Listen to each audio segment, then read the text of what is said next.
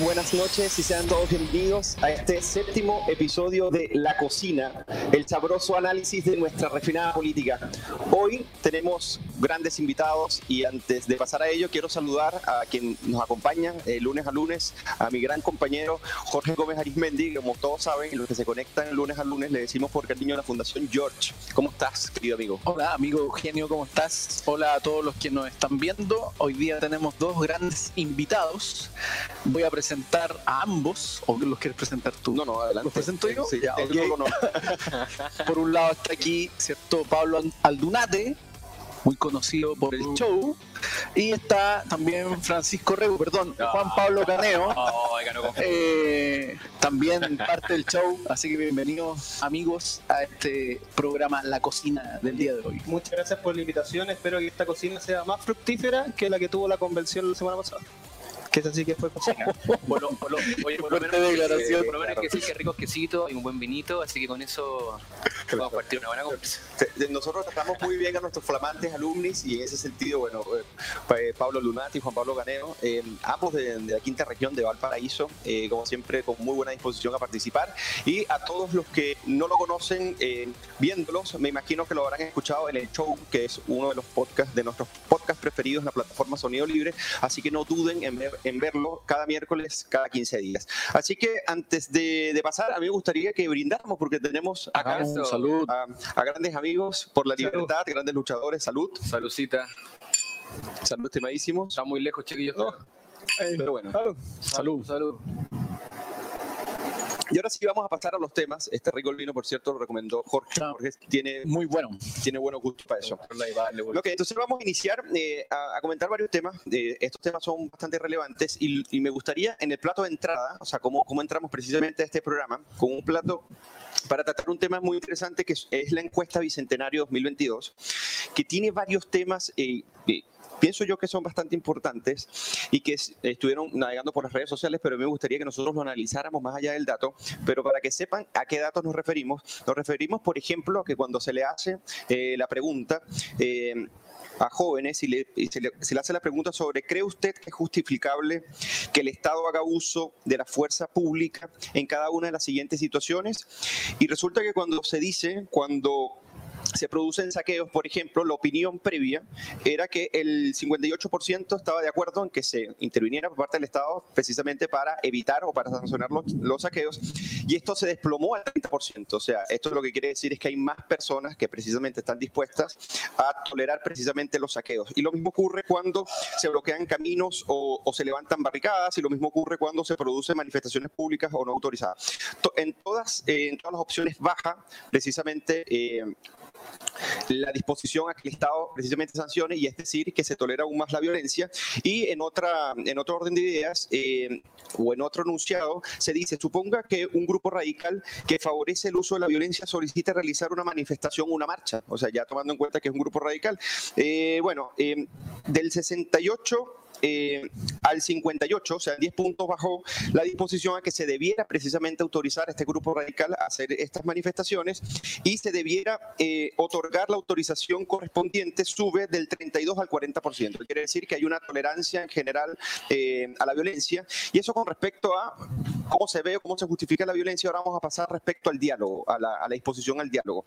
Y aquí es bien interesante y aquí abro la conversación para ver qué opinan ustedes, porque a los grupos en que se rechazan precisamente por su pensamiento político, por su pensamiento social o religioso, eh, se le pregunta a las personas que ya determinan que rechazan ese grupo si ellos estarían dispuestos a dialogar con esta persona, ¿ok? Y resulta que la disposición a, no dialogar con esa persona o la disposición a, a- a nada o poco es casi el 50%, o sea, el 50%, casi el 45% de las personas estaría dispuesta a no dialogar nada o poco con aquellas personas que rechazan, ya sea por su pensamiento político o su pensamiento religioso o eh, cuáles son sus, mm, como cómo, podríamos decir cuáles son sus pensamientos con respecto a las problemáticas sociales. Entonces, tenemos tolerancia a la violencia, tenemos poca disposición al diálogo y ya después podemos entrar en otros datos como respecto al bienestar propio, eh, qué se piensa sobre ello o la desafección política.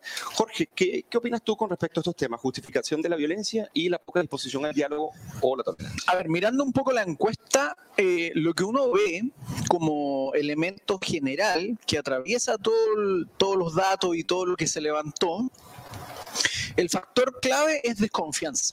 Hay desconfianza en las instituciones, hay desconfianza en los procesos, hay desconfianza en el futuro, es decir, hay una cierta incertidumbre de sazón, hay desconfianza eh, a nivel institucional, pero también lo que se ve acá, sobre todo lo que tú mencionas, Eugenio, sobre el tema de la tolerancia, es que la desconfianza afecta también eh, los niveles de tolerancia que tienen las personas al momento de interactuar con otros. En el fondo, la disposición, cuando yo desconfío de los otros, los veo como algo alejado, como algo desconocido, es probable que mi nivel de tolerancia sea menor.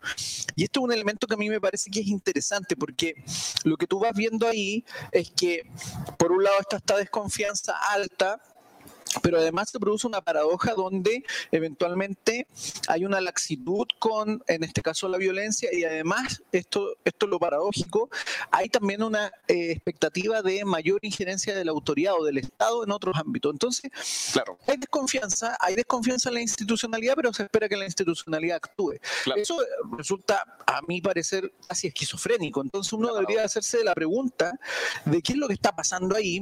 Hay varios datos interesantes. Por ejemplo, a propósito de la desconfianza, está eh, solo un 16% de las personas confían en la convención. Es decir, todo lo que de alguna manera u otra se planteó como un proceso que iba a restablecer las confianzas, que iba a restablecer la casa de todos, lo que hoy día está ocurriendo es que en la casa de todos cada cual está en su pieza viéndote el, el programa que quiere.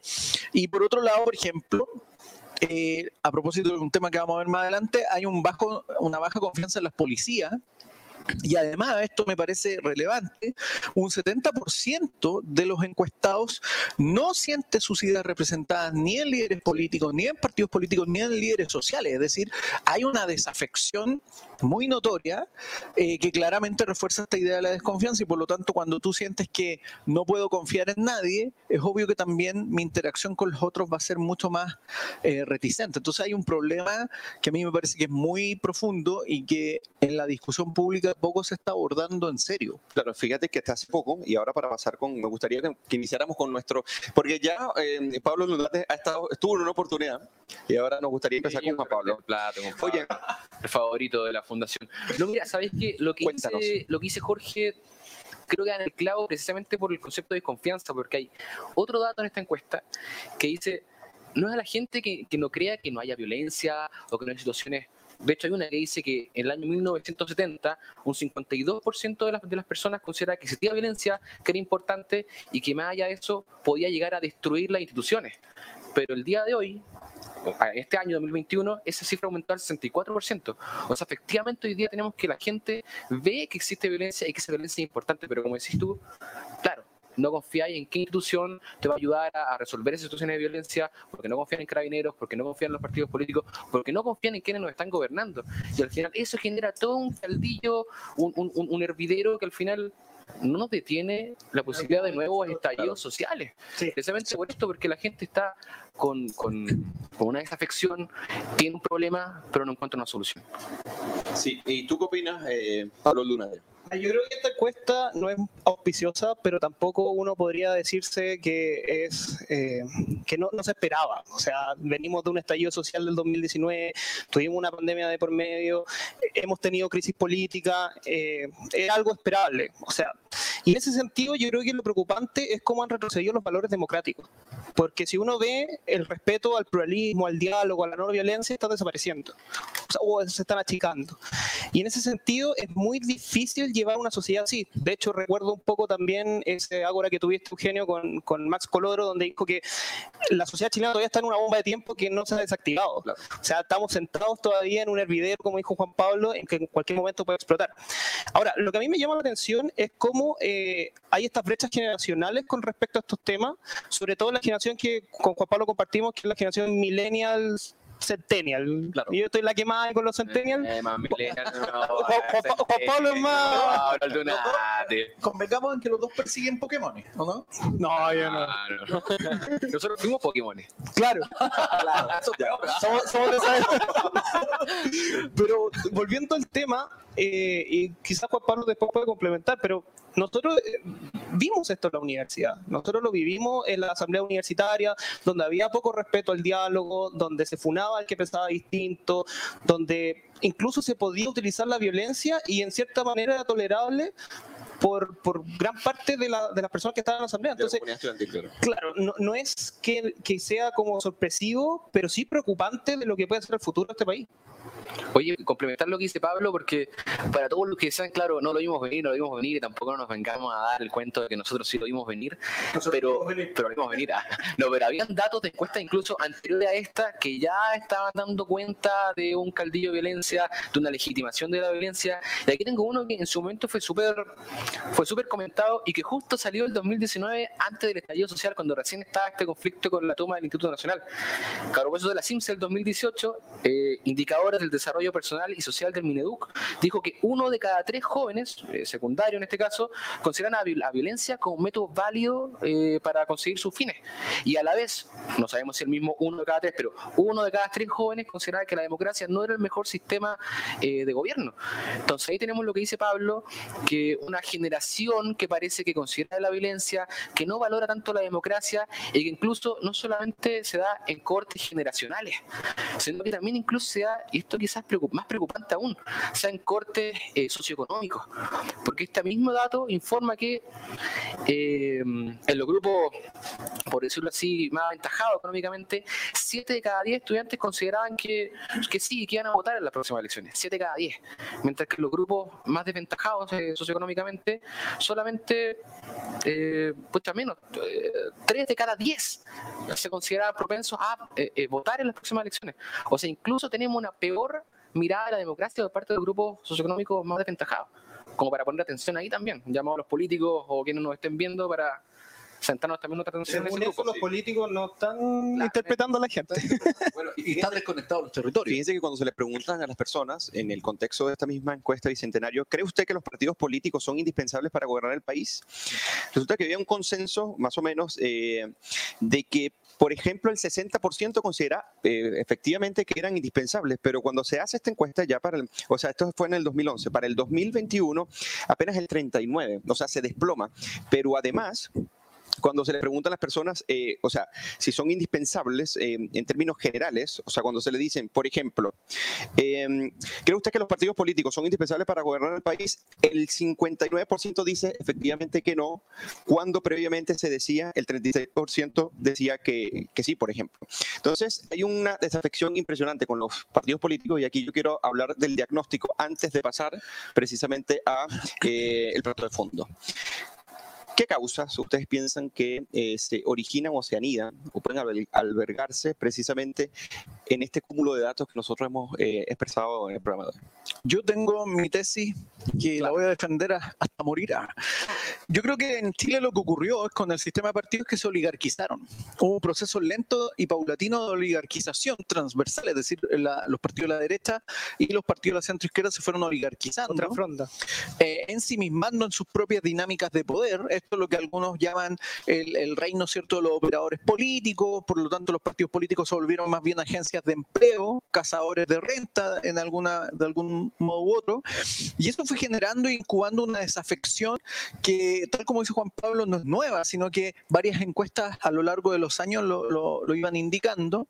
Sin embargo, obviamente, como estaban muy oligarquizados los partidos políticos, no se dieron cuenta del proceso.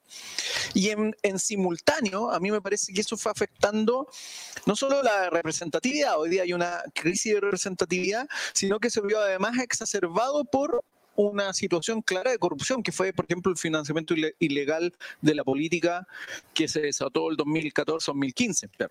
Y además yo creo que eso trajo aparejado, y esto explica un poco para mí el auge de la violencia, lo que uno podría definir como una plebeyización de la democracia, es decir, cuando tú asumes que los mecanismos, eh, digámoslo así, tradicionales o convencionales, que son los que canalizan y articulan las democracias, pierden fuerza y por lo tanto los actores sociales, los ciudadanos ven que hay otras vías por las cuales ellos tienen que presionar para que eventualmente eso se traduzca en decisiones, en políticas públicas. Y eso yo creo que fue sobre todo eh, agudizándose en relación con el tema educativo. Eh, eh, las primeras expresiones de violencia se manifestaron ahí.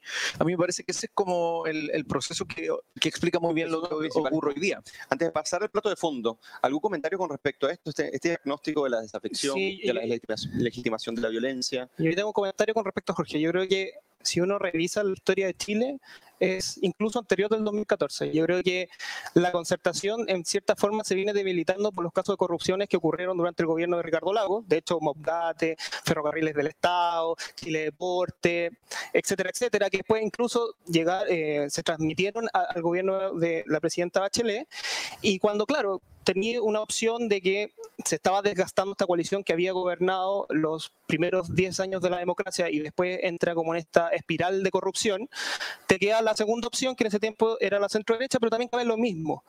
Ahora estamos viendo con esta nueva fuerza política que surge, que es el Frente Amplio, eh, que de cierta forma, si bien hay casos aislados de ciertas corrupciones en ciertos municipios, pero uno, uno puede decir que, que de cierta manera son prístinos, no, no, no tienen ese, eso que venía de la centroizquierda y la centroderecha. La política tradicional. Exactamente. Entonces, en ese sentido, si ya por el Frente Amplio caen en estas acciones de corrupción, ya la confianza ya no quedaría absolutamente nada. Yo creo que esta es la última oportunidad al por decirlo así, el tercer eh, fuerza política que va quedando en, en, esta renovación también que se está dando en este ciclo político. Sí, claro. Y, o sea, también estamos en, la, precisamente en la época del clic, en la época de que todo funciona rápido. A diferencia, claro, que en su momento también Chile pasó por esto a principios del siglo XX, y ahí también fue cuando surgieron nuevos partidos políticos y un ejemplo claro de ello es la democracia cristiana. O sea, la democracia cristiana, un, un grupo de jóvenes, de cabros locos, quizás como nosotros, que salieron del Partido Conservador y formaron su propio partido, dejando atrás un poco a sus papás, y formaron la democracia cristiana, pero claro, la democracia cristiana tuvo un tiempo, un tiempo de, proceso, de lograr éxito, de lograr incluso un gobierno y de permanecer hasta el día de hoy. Pero en cambio, como dice Pablo, hoy día quizás los partidos tienen mucho más ojo encima de las redes sociales, en también una sociedad un poco más consciente de sus problemas, consciente de, de las soluciones, digamos. Entonces, claro, al Frente Amplio, que hoy día podríamos considerar una coalición, quizás la coalición más exitosa de la historia, porque en menos de 10 años lograron ser gobierno, cabros que marchaban con nosotros probablemente, Contigo, bueno, que, que, marchaban por ahí, ¿cachai? Hace 10 años y ahora esos mismos cabros están en la moneda. Pero nada nos asegura que en 10 años más eh, todavía existe el Frente Amplio. Claro. No, aquí, como, oye, la fake news, dejemos para el show, Pablo, claro. acá un programa serio. Pero lo, interesante es que, es que no solamente fue 10 años, sino que apenas su incursión en la política fue tan exitosa que ya comenzaron a formar parte del Congreso, dominan parte también de la Convención Constitucional y ahora tienen la primera magistratura. Exactamente, alcaldías. Sí. sí. No, dale, dale. Entonces, eh, es interesante porque para que para que ese semillero tuviese también una condición de éxito, también no se explica por el todo, pero también te hace decir que los partidos políticos tradicionales que hasta cierto momento tenían cierto éxito en, en la sociedad chilena, eh, definitivamente fracasaron. Eh, eh, yo te iba a decir en el fondo acá, con la encuesta bicentenaria, uno ve que hay un giro generacional. Un poco lo que decía Juan Pablo, nosotros marchamos con ellos o, tú marchaste con ellos. Hoy día ellos están en la moneda. Entonces, no, yo estuve antes, el 2008. Ah, claro. entonces, hay también una brecha generacional allí. Hay, un salto y dos años, como tres años de diferencia. por lo tanto, ellos, probablemente el Frente Amplio supo o incluso se hizo parte de ese proceso cambio generacional que los partidos, en este caso de la concertación y la derecha, no lograron visualizar y tampoco supieron cómo eh, insertarse en ese proceso. Yo creo que eventualmente hoy día está ocurriendo esa lectura de esa de ese cambio generacional, pero claramente los símbolos o las apelaciones que los partidos tradicionales hicieron a ese contexto no encajó. Claro. Y por eso hoy día el Frente Amplio está haciendo gobierno y no en el fondo la derecha. Ahora, solamente, para, no extender mucho con el tema, eh, no es que la centro izquierda o la izquierda haya sido capaz de acoger a los jóvenes, sino que los jóvenes mandaron a la crispa. La centro izquierda rompieron definitivamente.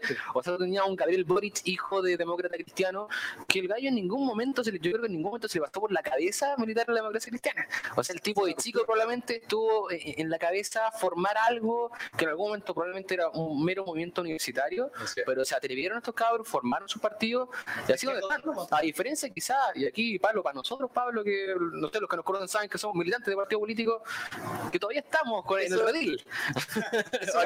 bueno, es una pregunta que yo tenía guardada para... pero eso, ¿cuándo, van a, ¿cuándo los, los jóvenes de los partidos de derecha van a dejar de ser monaguillos de los más viejos? Buena pregunta. Bueno, entonces, a mí me gustaría pasar ya al plato de fondo. El plato de entrada estuvo un poco largo, pero se justifica, pues somos actores. Eh, y a mí me gustaría empezar con una frase de, una entrevista que se le hizo a Roberto Méndez en la tercera, que me parece que recoge en cierta medida por ejemplo, de por qué la derecha no solamente hace malos diagnósticos, sino que por consecuencia tiene una mala comprensión de lo que está ocurriendo en la política. Y dice lo siguiente para que comenzamos a abrir el debate y ahí cae tu pregunta, efectivamente, ¿no? Sobre esta esperanza de poder renovar al partido y no hacerlo por fuera. Entonces, fíjense, la centroderecha no supo renovarse, al igual que la centroizquierda aquí hay una cosa eh, del mundo político tradicional y es justamente no haberse adaptado a los nuevos conflictos, a las nuevas visiones y a la nueva cultura que estaba emergiendo. Entonces, el componente generacional, por ejemplo, castigó fuertemente a la derecha. Hay pocos jóvenes que se identifican con la derecha, se quedó en el pasado y no se supo adaptar y los partidos tuvieron sus divisiones y se debilitaron finalmente a no incorporar esta nueva cultura y quedarse dando luchas antiguas.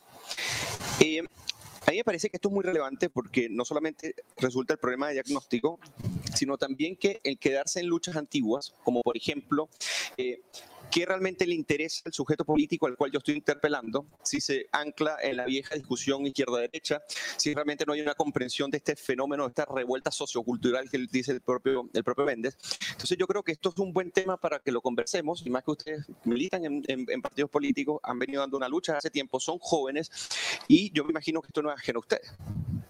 Jorge, ¿tú quieres hacer una pregunta? Solo tengo, más, más que una pregunta, claro, eh, efectivamente, acá en lo que uno ve hay una paradoja en el fondo, porque si uno piensa en lo que eventualmente hoy día se vindica como un, un ámbito, un abanico amplio de libertades, muchas de esas libertades hoy día son vindicadas por quienes años atrás, digamos así, los años 60, 70, consideraban que ese plano de libertad era una desviación burguesa. Y lo paradójico es que hoy día quienes eventualmente deberían defender estas libertades como parte de la libertad personal, la acusan en muchos casos de ser una desviación moral.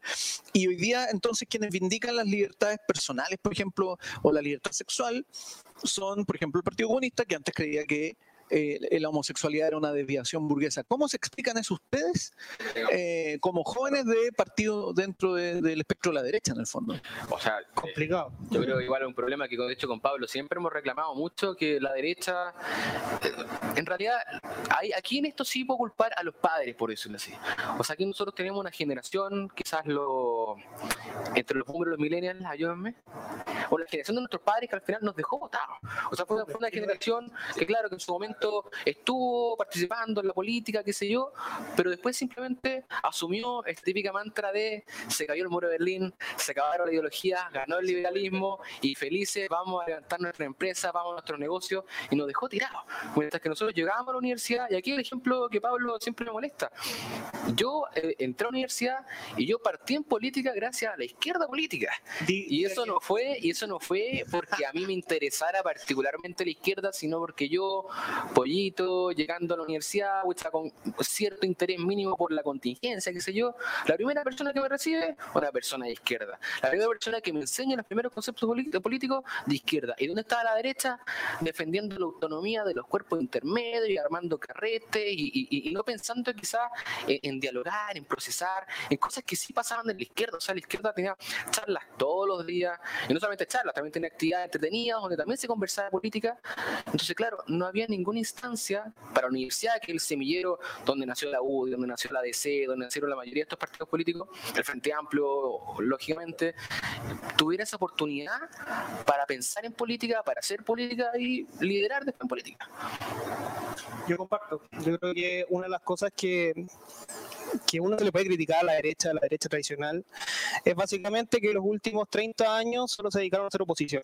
O sea, no tenían un proyecto político como discutíamos con Jorge hace un, hace un rato, sino que básicamente era no a esto, no a esto, no a esto, no a esto. De hecho, eh, es tan irrisorio que para el rechazo estuvieron en el rechazo. Yo, yo personalmente estuve en el rechazo, pero como que los partidos de derecha se identificara con el estar en contra de como que eh, ahí yo comparto un poco con Juan Pablo, porque dentro de las universidades, si no fuera hasta el 2011, yo creo que las juventudes de derecha no hubiesen sentido el terremoto que sintieron. Yo creo que esa generación del 2011 quedó contra la pared, no sabía qué hacer, y fue las generaciones venideras, y gracias también a la Fundación para el Progreso, porque si, si uno nos hacemos recuerdo, yo entré a formarme a la fundación en el año 2014, o sea, en pleno primero, segundo año, y después estos mismos conocimientos que fuimos aplicando, lo, lo fuimos, lo, o sea, mejor dicho, lo fuimos aplicando dentro de la universidad y empezamos a ganar centros de alumnos, empezamos a ganar dirigencia, empezamos a hablar de tú a tú contra el Frente Amplio, que venía ya desde los pingüinos un poco... ¿Cuál trabajo ya adelantado? Sí. Oye, pero yo, yo quiero hacerles una pregunta, porque cuando se dice la derecha no tiene un proyecto político, pero pareciera haberlo tenido hasta hace poco, que logró conglomerar a 44% de, los votantes, no sabemos si por ese proyecto político en específico, pero eh, la pregunta es si es cerrado, porque proyectos políticos pueden haber mucho, el problema es la comprensión de cómo entender a la ciudadanía que interpelas por un lado y cómo comprendes cómo funciona la sociedad en cierto sentido. Y por eso que los traigo a este tema, que es el tema que estaba tratando Jorge, es porque al parecer no hay una comprensión de cómo funcionan las sociedades modernas, pero además de cómo se construyen, cómo se construyen las identidades dentro de la liberación política. Es pareciera eh, muy, muy relacionado a lo que dice Jorge, que existe ya un orden preconcebido al que debe rescatarse en cierta medida y que cualquier desviación de ese orden resulta ser una anomalía y por ende existe un proyecto político, pero es como retrospectivo y no en cierta medida un proyecto político que construye ese futuro con generación de cambios. Entonces, ese es el tema que me gustaría saber si ustedes lo sienten dentro, dentro del, partido político o por lo menos en la deliberación que tienen con otros dirigentes de derecha, porque al parecer no, se sale de esa preconfiguración un poco estática de lo que es la sociedad y cualquier cosa identitaria, un poco, cualquier cosa eh, como un, poco innovadora en lo social, siempre se ve con recelo. ¿Les pasa? ¿O sí. Así que uno ve dentro de la discusión política del partido y también en conversaciones con amigos que son parte también de la política, uno se da cuenta de que hoy en día, en pleno siglo XXI, año 2022, estamos con las mismas, para, ciertas problemáticas estamos dándole las mismas soluciones que se daban en el año 80, 70. Ya, y, de ahí nos, y de ahí nos salimos. A eso es lo que me refiero, es una crisis de comprensión y de, diagnóstico. Entonces, yo creo que más que el proyecto político, es que al tener un, mal diagnóstico, tienes una mala comprensión, por ende, y por ende tu proyecto político no es ni innovador y, tampoco competitivo. ¿Cómo, ¿Cómo, lo ves tú, eh, Jorge? Un poco la analogía que hace Eugenio me, me genera mucho sentido. En el fondo, si tú tienes un mal diagnóstico, diagnóstico, tu diagnóstico se basa eh, eventualmente en un libro de 1970, vas a terminar recomendando probablemente un jarabe para la tos que está hoy día descontinuado y no se utiliza porque probablemente genera otro efecto. Y, y probablemente eso es lo que ocurre. Ahora, mi duda es, ¿qué perspectiva tienen ustedes para cambiar eso desde dentro, en el fondo. La pregunta de Jorge está complicado, dura. Está dura. No hay riesgo de tribunal disciplinario. la pregunta de Jorge es un palo directo a esta cocina. Me van a perdonar por esta cocina, porque yo aquí justo tengo de frente, de frente de esta cocina tengo un refrigerador. Y en ese refrigerador veo unos, unos muy bonitos imanes, de hecho probablemente algunos después falta porque me lo llevaré a la casa. Y en esos imanes salen algunos pensadores históricos del siglo XIX. Pero además de los pensadores históricos del siglo XIX, también hay pensadores eh, liberales, internacionales, Milton Milton Friedman, veo a Friedrich Hayek y no sé, alguna frase, imagino, de, no sé, de Bastiat, pero todos autores intelectuales del siglo XIX, quizás del siglo XVIII, mientras que está leyendo la izquierda, está leyendo, pucha, si es que la, por lo menos la izquierda que lee, Ernesto Laclau, Chantal Mouffe, a Íñigo Rejón, que incluso el presidente electo lo cita, que son autores recientes, o sea, autores que precisamente beben de estos autores antiguos, eh, que soy de Gramsci, por ejemplo, pero lo reformularon y lo adecuaron un poco al contexto político actual, mientras que nosotros seguimos bañándonos con Hayek y claro, No significa que porque leas un autor antiguo estés, estés en lo errado. Yo lo que trato de decir es cómo lo reformulas. Claro. yo creo que ese es el tema, porque cuando tú lees a los autores de izquierda, ellos básicamente se someten a autores del siglo XVIII, siglo XIX, siglo XX, incluso autores de la antigüedad.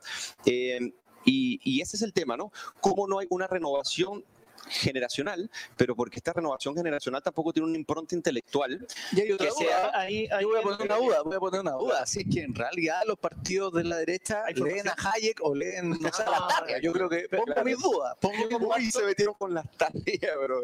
Yo comparto con Eugenio en el sentido de que, claro, los principios se van adaptando, pero para que se vayan adaptando los principios, hay que entender los principios y hay que formarse en esos principios. Y eso es lo que yo al menos salvo cierta eh, ejemplo bien esporádico, lo veo muy difícil los partidos de derecha. O sea, yo creo que Renovación Nacional muy poco de formación tiene. O sea, la, crisis yo, creo que Evópolis con, con estas campañas, estas siete campañas en 14 meses, ah. tampoco, y la pandemia tampoco ha hecho acto. Les tengo otra pregunta, y esta, yo creo que es buena esta pregunta. Más. Ah, oh. Se inspiró. Usted obviamente, yo presumo, sí, decirlo un poquito por supuesto. Eh, yo presumo que ustedes parten de una inspiración liberal, obviamente. No sé Pablo, pero... Eh, sí, con Pablo tengo más dudas. Con Pablo tengo más dudas. Pero a propósito de lo que mencionaba Pablo con, con la segunda vuelta, de alguna forma lo que ocurrió en la segunda vuelta es que todos los partidos de la derecha, sobre todo Evo, porque era el partido que eventualmente representaba una renovación liberal, se alineó tras un candidato que en términos estrictos más bien es antiliberal más que liberal.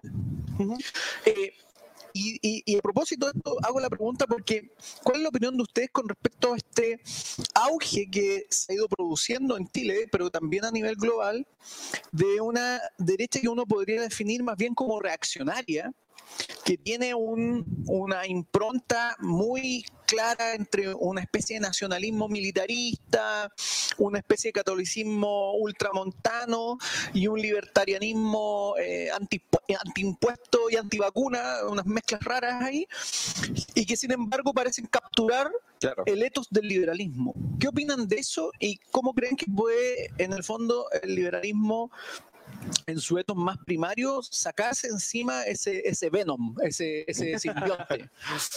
no sé si te acordáis, Pablo, en aquel podcast que teníamos en la Universidad Pati Pelados, un, podcast que siempre guardamos mucho cariño, tuvimos hacer un capítulo después del acuerdo del 15 de noviembre, en el que estábamos enojados, me acuerdo en Viña, como ya hablamos de esta hecha cobarde, pusilánime, timorata y no sé cuánto apelativo le, le, pegamos, y quizás un derivado de esta actitud pusilánime, timorata es precisamente en no ponerse a pensar más allá, en realidad, pucha, el candidato, el candidato de derecha, hay que ir con él. O sea, no pensemos consecuencias, no pensemos a largo plazo, no pensemos si esto va a afectar nuestro el proyecto que nos propusimos al nacer, claro. como en el caso de Bópoli, porque es el candidato de derecha. Hay que pensar en el corto plazo. Y quizás ese es precisamente el problema que tiene la derecha, porque de nuevo, mientras la izquierda está pensando, levantando movimientos, tanto acá en Chile, ¿eh? como hablamos recién de Gabriel Boric, esta izquierda autónoma, la zurda, la Universidad de Chile, que eran movimientos de la universidad ¿no? Pasaba lo mismo en España. Íñigo Rejón, por ejemplo, que él tenía, estaba en movimiento, anarquista en la universidad, que mucha poca viabilidad tenía, pero así fue como en el largo plazo, en el proceso de reflexión, de pensar, más allá de la elección que viene en un, año más, en un par de meses más, pensó en construir futuro. Y eso es lo que nos falta a nosotros como centro derecha, que estamos todo el rato pensando, y enhorabuena, se acabaron por fin las elecciones eh, de candidatos, salvo por el plebiscito que viene ahora en un par de meses más, eh, que vamos a tener el tiempo y espero se aproveche tiempo para reflexionar y empezar a pensar en futuro. Pero, pero este, ¿esta esperanza va más allá de lo que comentamos acá? ¿O ustedes ven que realmente dentro de, la derecha política hay ciertos cauces de deliberación y, y de tener una mayor deliberación intelectual? Porque eso es algo que, por ejemplo, yo no he visto. Yo creo que sí. Sí. Sí, de hecho, eh, volviendo a, lo que dije al principio, hay una generación perdida, que es la generación X, la generación que estuvo en la universidad de los 90, 2000 hasta el 2006 que fue el primer eh, enfrentón de la izquierda con, con, con los pingüinos. Y también tenemos la eh, generación millennial que vivió en 2011. Yo creo que ese choque, y vuelvo a decir, ese terremoto que sufrió esa derecha, hizo que se movieran ciertas placas, tectónicas que hicieron que posteriormente nos empezamos a preocupar de las formaciones de las universidades, a disputar el poder, etcétera, etcétera. Ahora, yo sí creo que hoy existe otra generación, que ahí yo me considero parte de ella, que fue la que entró alejado del 2011, dos o tres años después, en la cual sí nos empezamos a formar, sí, sí trabajamos. No, es que. Él, él, él, estuvo en el 2011, entonces él vivió el choque. Yo, yo viendo la serie de repente escucho como el, el quiebre. Es que no, no, pero es, muy forzado. Es que, se, da, se da un quiebre. Se da un quiebre. Y en ese sentido eh, es importante porque empezamos a discutir, empezamos a ir a mí me gusta esta frase de Winston Churchill, que el éxito consiste en ir de fracaso en fracaso sin perder el entusiasmo. O sea, nosotros fuimos de fracaso en fracaso, en fracaso, en fracaso, hasta que ganamos. Y lo otro que para mí el gran problema de los partidos de derecha es que están enquistados en el poder. Lo único que se les importa es disputar el poder y conquistarlo y quedarse ahí, enquistados si es posible. Algo que nos falta, y me, porque yo me considero centro derecha, es mirar a largo plazo, mirar a los próximos 15, 20, ¿qué le vamos a ofrecer a la próxima generación? ¿Cuál es nuestro proyecto de sociedad? ¿Hacia dónde queremos ir? Y eso es algo que tenemos que discutir las nuevas generaciones que, que hoy día está, y ahí incluye incluso a, Richie Neumann, que, que, de cierta forma también está construyendo esto desde la Convención Constitucional. Oye, eso tendrá, perdón, tendrá que ver un poco que en realidad no hemos sido oposición en 50 años, porque más allá de que sí fuimos oposición en los primeros, primeros años de la concertación, acá andamos con cosas, o era una oposición bastante cómoda, tenían senadores designados los primeros 10 años, después teníamos más o menos con el Congreso bicameral, era como una... Era una posición muy cómoda. Una muy cómoda, entonces, entonces hoy día recién, y quizás a partir del, del plebiscito, del rechazo al apruebo, donde la mayoría del rechazo, de muchos de la derecha se fueron con el rechazo, es que recién la derecha está empezando a sufrir derrotas considerables que no toco madera, no son de madera, pero ojalá que remesen el piso como si tú muevas las placas tectónicas para que empiecen a tomar conciencia de lo que viene. Claro. Empecemos a tomar conciencia de lo que viene. Lo que me pasa es que encuentro, por un lado, esperanza de que ya se retoma y por otro lado, bueno, esperemos que, que, se, que, se tome, ¿no? El virus, claro, algo pase, claro. No, y de todas maneras, claro, eh, el remesón que de los resultados del 19 de diciembre, de todas maneras, son, son algo recientes pero el tema que yo conversaba con Jorge, y por cierto, Jorge publicó una, una columna en la tercera donde, donde expone su tesis, así que eh, se llama Eriges, así que muy, muy, recomendada a todos los que nos ven como una buena lectura para esta semana. Eh, para ir cerrando este plato de fondo, eh, este nosotros estamos en lo que llamó Carlos Peña en algún momento, no solamente para, para reflexionar el estallido, sino en, términos generales, y esto con respecto a la política y cómo esta eh, tiene, tiene su impronta en lo social, en un proceso como en un proceso de anomia, ¿no? que es una falta de orientación normativa. ¿no? y básicamente esto desencadena un proceso constitucional, ¿no? Pero por otro lado, o sea, hay una confianza en generar una nueva, una nueva propuesta de nueva constitución, precisamente para articular un Estado de Derecho y a partir de allí ir revirtiendo o desplazando esta anomia. Pero por otro lado, tenemos que la legitimación de la violencia, tenemos que el rechazo a las normas, el rechazo a las reglas, se ha venido enquistando a la sociedad chilena eh, en el último tiempo. Eh, ¿A qué se deberá esta, esta paradoja? ¿Tú cómo lo encuentras, Jorge? Porque estamos en un contexto de convención constitucional donde se están haciendo las leyes más importantes precisamente que norman una comunidad política. O sea que hay un anhelo precisamente y confianza en que la convención constitucional pueda solucionar un problema, pero por otro lado hay otros elementos eh, que también logran empujar muchísimo más rápido este proceso de anomia. yo creo que efectivamente mucho antes del estallido del 2019 se va produciendo una, una crisis de legitimidad del orden jurídico, del orden institucional, que es grave. Caso de corrupción que afectaba a las policías, al ejército, caso de corrupción que afectaba a los partidos políticos, una serie de situaciones que fueron mermando la legitimidad de, de la institucionalidad. Y eso de alguna forma se suma esta crisis, ¿cierto? Y luego se plantea esta ruta de reinstitucionalización. Yo creo que en Chile estamos en la búsqueda de una reinstitucionalización y ahí obviamente no sabemos muy bien en qué va a terminar esto, porque el proceso de anomias está igual latente y eso se hace visible a través de otras situaciones, ¿cierto? Que tiene que ver, por ejemplo, con eh, malos manejos, por ejemplo, a nivel migratorio, la explosión del, de redes de corrupción ligadas con el, con el comercio ambulante, un alza en, los tipos de criminalidad y, por lo tanto, eh, mientras buscamos eh, establecer o restablecer una institucionalidad con una legitimidad que fortalezca el Estado de Derecho, en, simultáneo estamos viviendo esa descomposición. Eh, y, obviamente ahí surge la duda de qué es lo que va a prevalecer finalmente. Si esa descomposición que, mm, que, puede ser una anomia permanente, pero muy sutil, o una reinstitucionalización donde el Estado de Derecho funciona de manera adecuada. Ahora, en seis meses podemos lograr esa reinstitucionalización. Uh, difícil, yo creo que... Porque eso es lo que le queda a la convención, básicamente. Sí, hasta el 4 de julio para presentar un proyecto y después para plebiscitarlo. Pero yo me quedo con una conversación que tuviste nuevamente, Eugenio. Yo, aquí voy a recomendar los Ágoras porque son bien buenos. Con Jocelyn Hall. Con Alfredo Jocelyn Hall. qué, qué Ágora la Y eh, él decía algo que es bien cierto. El problema que puede tener esta nueva constitución es que no se llegue a aplicar por el grado de anomia que puede existir.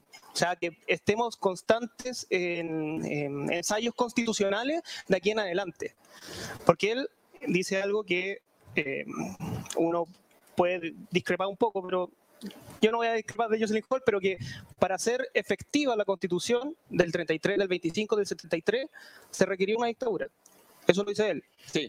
Entonces es complicado en este proceso donde se está justificando la violencia, donde los valores democráticos están retrocediendo y donde tenemos una convención constitucional rediseñando todo el sistema institucional político chileno.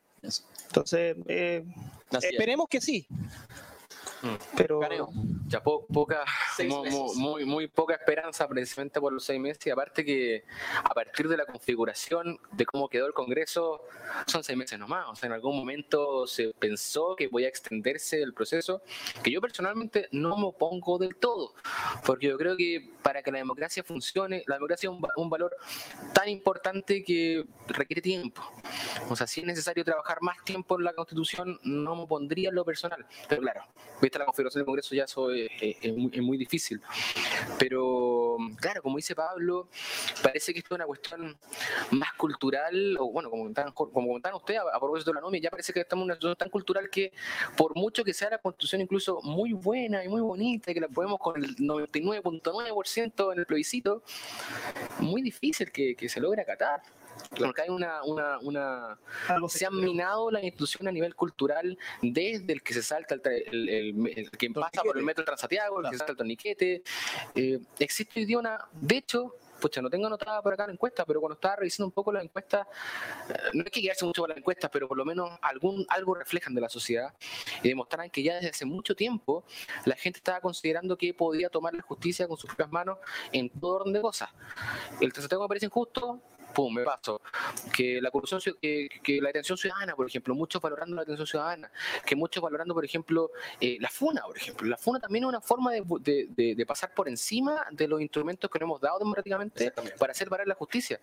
Entonces, cuando nos consideramos con esa subjetividad extrema, es muy difícil que logremos un orden común que nos logre aglutinar de nuevo.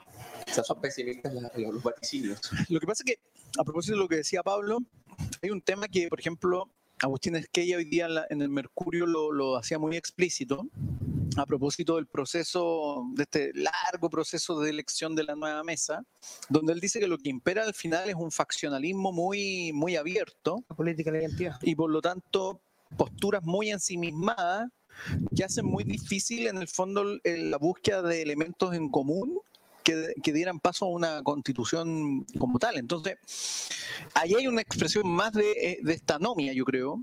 Y hay situaciones que a mí me parece que también son muy preocupantes. Por ejemplo, en Iquique salió hoy día la noticia también un secuestro con asesinato, eh, cuestión que en Chile era un delito pocas veces visto. Y eso, la pregunta que se hace la ciudadanía es, bueno, ¿qué ocurre con las instituciones frente a ese tipo de acciones? Eh, vemos que, no sé, en el fin de semana hay 10 personas baleadas en distintos lugares y por lo tanto hay varios elementos que te indican que hay una anomia en, eso.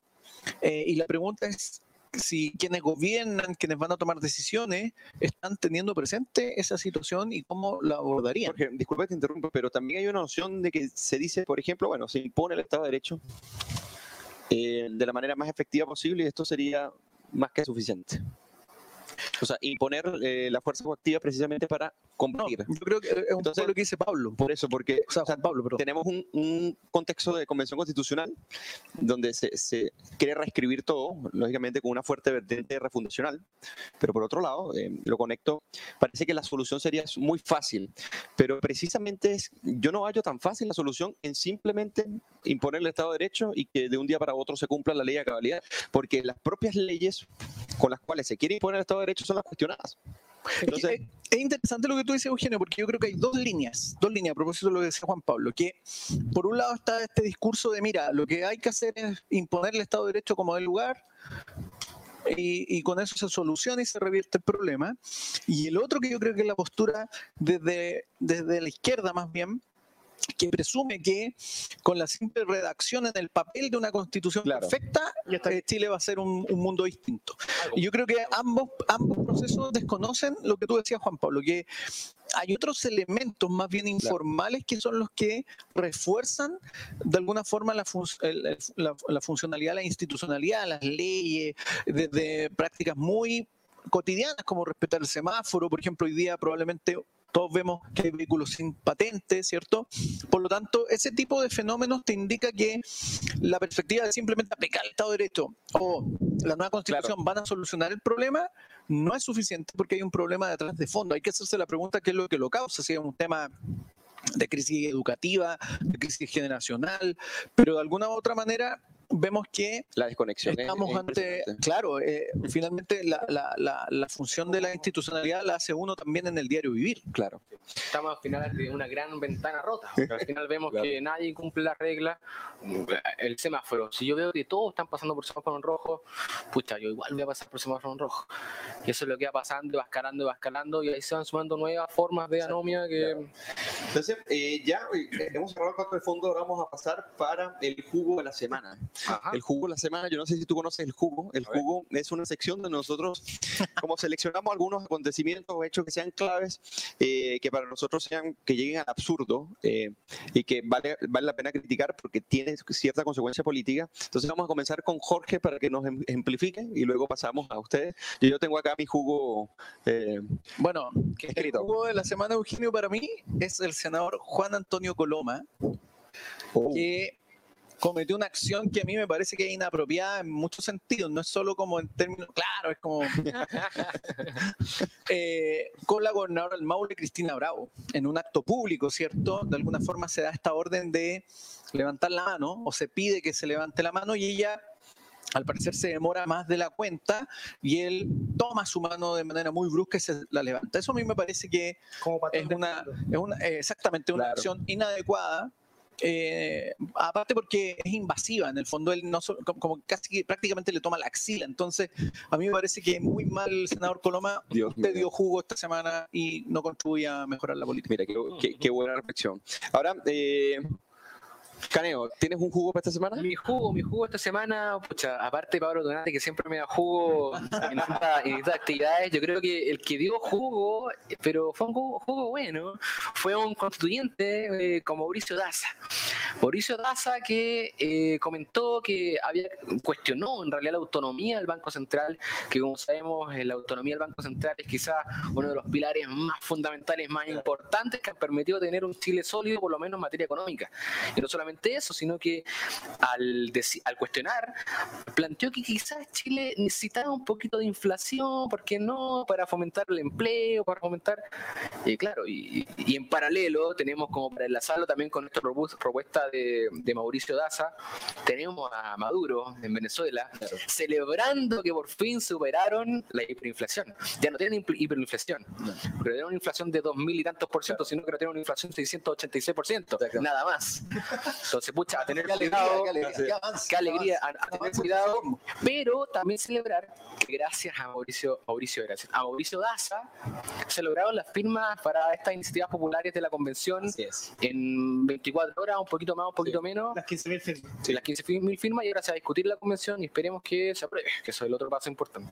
Y está bueno tu jugo porque es súper reflexivo. Ahora vamos con el de Aldonate. Que espero que no copies el mío. No, no, no. Mi, jugo, mi jugo de la semana, eh, yo creo que es en parte lo que hemos hablado. Yo creo que el jugo de la semana es este oficio de los diputados de la UDI con eh, respecto al CERNAC.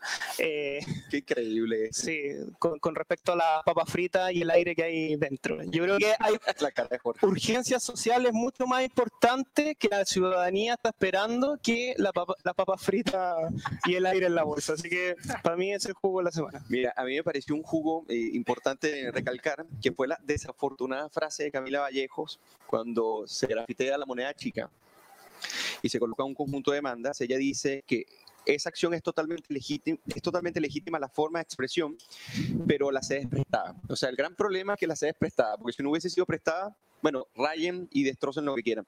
Y aquí yo me quedo con, con la frase de Carlos Peña, porque esto eh, contribuye a la anomia y contribuye al, al envilecimiento del espacio público, que es hasta allí donde necesitamos una mayor deliberación precisamente para solucionar los problemas políticos y culturales que, que tenemos. Así que a mí me parece que ella dio jugo a esta frase, me parece que hubo una buena rea- eh, reacción de, de la élite política, si podríamos decir, y de algunos eh, líderes sociales criticándola en cierta medida. ¿Y cómo van a dejar la moneda? eh? Porque la moneda no es prestado. Exactamente. La moneda, la moneda es prestada, la moneda es prestada porque no, no le pertenece a nadie. Ah, bien, bien. Claro, es todo. Sí, sí. Es de todo, no- es prestada. Exactamente.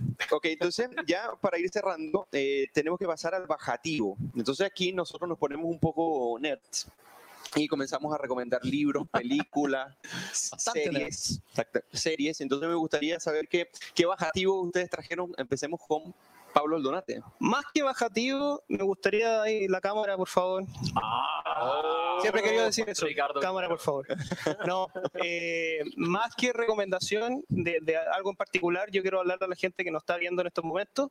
Eh, yo creo que si han escuchado nuestros podcasts, que el show, eh, lo hemos conversado con Juan Pablo, eh, es rico ser oposición, tenemos la oportunidad de formarnos, lean todo lo que puedan leer, no solamente si son de centro derecha, cosas de centro derecha, sino de también de la izquierda, si pueden, para poder entender las ideas de ellos, pero sobre todo disputen el poder.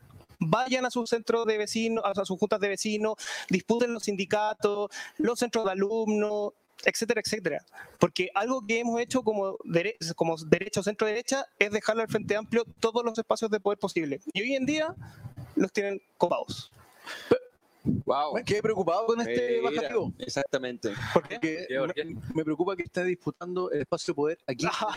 Ah, mira. Bueno, ahora vamos a sacar a Jorge. Ahora vamos, sí, Con razón he escuchado un serrucho de- debajo de mi asiento. Entonces yo voy a recomendar eh, y luego pasamos contigo. Jorge. A mí me gustaría eh, recomendar primero, es un libro de, de la fundación, o sea, que publica la Fundación para el Progreso, que es, eh, podríamos decir, eh, La filosofía de la violencia de Jorge Millas. Es un libro muy famoso, es un libro que eh, ha tenido una especie de récord de ventas en la Fundación Progreso, lo pueden encontrar en cualquier librería cercana. Y esta relativización de la violencia que hoy día vemos desde el político más ordinario hasta el académico eh, más solícito, eh, más, más refinado. Y hay una frase que me gustaría dejarles a ustedes para promover que compren el libro, que es la siguiente, ¿no? Con respecto a estos, a estos personajes que enseñan o relativizan la violencia y que contribuyen precisamente a una sociedad más violenta y un proceso de anomia que no nos permite la, la gobernabilidad y la convivencia en una comunidad política. Y dice lo siguiente en la página 26, que no intenten pues estos profesores de la gente violenta, profesores que se excusan de ser violentos ellos mismos, hacernos creer, hacernos creer que al fin y al cabo y a la larga ellos son discípulos de Gandhi, porque no aciertan a distinguir entre la desobediencia civil y el terrorismo o entre la fuerza en- o entre la fuerza del derecho y la metralla. Me parece que es un, es un tema muy importante y más porque existen filósofos y casi que gurú de la violencia que en la destrucción institucional de lo que tan, eh, tan asiduamente se ha venido construyendo, el día de mañana lo veamos dilapidado precisamente por malas filosofías que impregnan el espacio político y la formación de los jóvenes intelectuales. Estimadísimo. Mi, mi bajativo. bueno, el bajativo de esta Muy semana bueno, por cierto. es la película Don't Look Up. No miren arriba de cierto donde actúa eh, Leonardo DiCaprio y Jennifer Lawrence. Y bueno, una película que abre mucho el debate, mucho de, se ha discutido sobre el tema, por ejemplo, el tema del cambio climático, pero yo creo que también te muestra o, te hace reflexionar respecto, por ejemplo, al tema de la pandemia, te hace reflexionar respecto a la, a la, a la lógica de masas, cómo la humanidad de alguna manera eh, más bien a veces es banal o somos banales en muchos aspectos y cómo actuaríamos frente a una situación crítica de esa índole. Así que la recomiendo, es bastante entretenida, pero también deja harto que pensar. Así que ese es mi bajativo de esta semana, Eugenio. Bueno, ya con estos bajativos, desde los más entretenidos hasta los Pablo. Me saltando. Ah, me retiro, permiso. Oye, no solamente, eh, antes de entrar a eso, completar lo que decía Jorge, o sea, muy importante también considerar si es que en esta película película, los no mira revistas, los no mira bajistas, si es que vamos a escuchar la ciencia o no, al final en eso gira un poco la película. Ojalá también que nuestro presidente electo también escuche un poquito a la ciencia, escucha a su, a su consejero económico y pucha, no los tenga de adorno. Pero bueno, pasando al, pasando al bajativo, era un poco también lo que comentaba antes y complemento con lo que decía Pablo. La derecha, el acento derecha, los liberales en general, tenemos que tomarnos la posta tanto yendo a los territorios como este concepto que se ha instalado yendo a la Junta de Vecinos, organizaciones sociales, eh, recuperando esos espacios, pero también darse los espacios para reflexionar. Y aquí también lo invito a un poco tratar de alejarse un poquito del algoritmo, que nosotros nos, nos encerramos en una burbuja eh, de gente que piensa como nosotros, gente derecha, gente liberal, tratando de ir un poco más allá, como comentaba antes, no encerrarse solamente si es que lo están haciendo en libros de Hayek, en libros de pensadores liberales, sino también un poco igual pensar, leer y revisar y ver videos también de lo que está viendo el otro sector político. Lo que publicó, por ejemplo, Gabriel Boric, presidente electo, que a pesar de ser un presidente electo, publica un extracto de un libro de Íñigo Rejón, quizá uno de los intelectuales de izquierda más destacables de España, eh, de la nueva generación. Y de habla hispana. Y de habla hispana. Entonces, ojalá tengan la oportunidad de revisar también lo que dice Íñigo Rejón, lo que dice, pucha, de nuevo, Chantarmo, Bernardo Laclau y todos estos pensadores que están influyendo en la, en la nueva izquierda. Además, como les digo, además, como decía Pablo, de no descuidar el territorio. Claro. Hay que ver de todo. Y precisamente Jorge Millas era un filósofo de izquierda. Para que... Un gran ejemplo. Ay, y recomendándolo, Eugenio. No, no, no, sé, ¿eh? dejaste la polémica, lo vamos a que discutir la próxima semana. Mal, mal, mal. Pero hace, hace reflexiones que, que hacen sentido a todos. Así que ahora, ahora sí tenemos que cerrar el programa. Le agradezco mucho a Juan Pablo Caneo Esperamos tenerlo acá pronto nuevamente acá para compartir en la cocina. A Pablo Aldunare. Muchas gracias. Por siempre la disposición. Y bueno, George, George, nos vemos entonces el próximo lunes. Nos vemos, Eugenie. Entonces vamos a terminar de tomarnos esa botella de vino. Y salud, chiquillos. Y muchas gracias a todos. Gracias por la invitación. Que tengan buena semana todo, todo el mundo. Salud, y buena semana.